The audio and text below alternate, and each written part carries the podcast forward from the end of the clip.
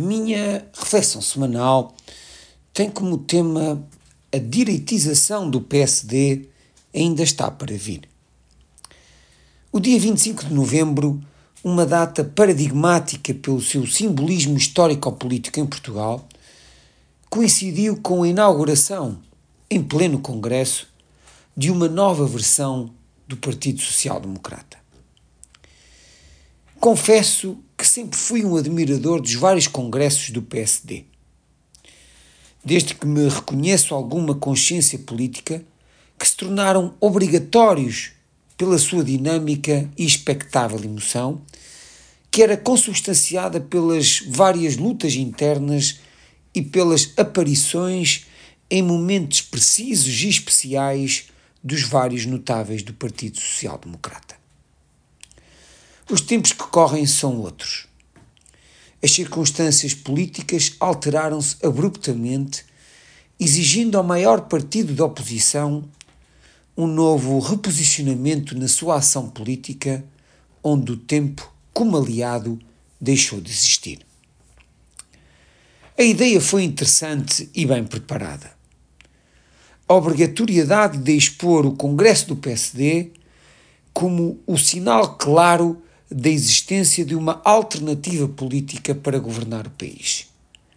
Foi a exteriorização perceptiva mais evidente e urgente.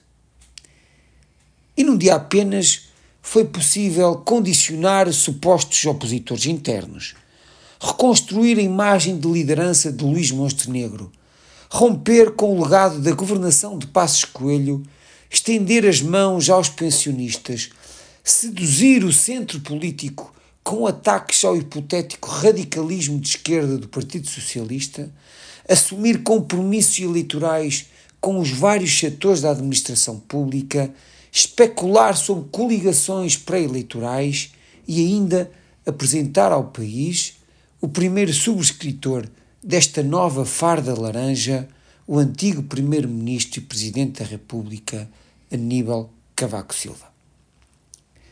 Os elementos para o boost eleitoral foram conjugados com sucesso.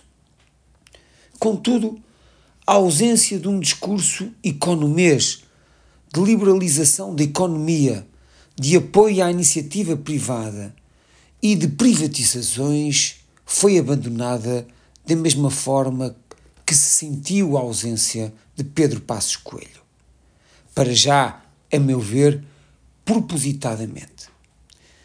A minha intuição será que terá lugar mais a montante, quando o terreno político estiver mais estável e, principalmente, se for necessário pescar o olho ao eleitorado mais à direita. A diretização do PSD ainda está para vir esperando sempre a lucidez dos seus protagonistas, para encontrar propostas e posições claras aos temas que alimentam a extrema-direita portuguesa.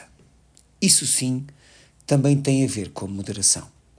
A todos os ouvintes, o resto de uma boa semana.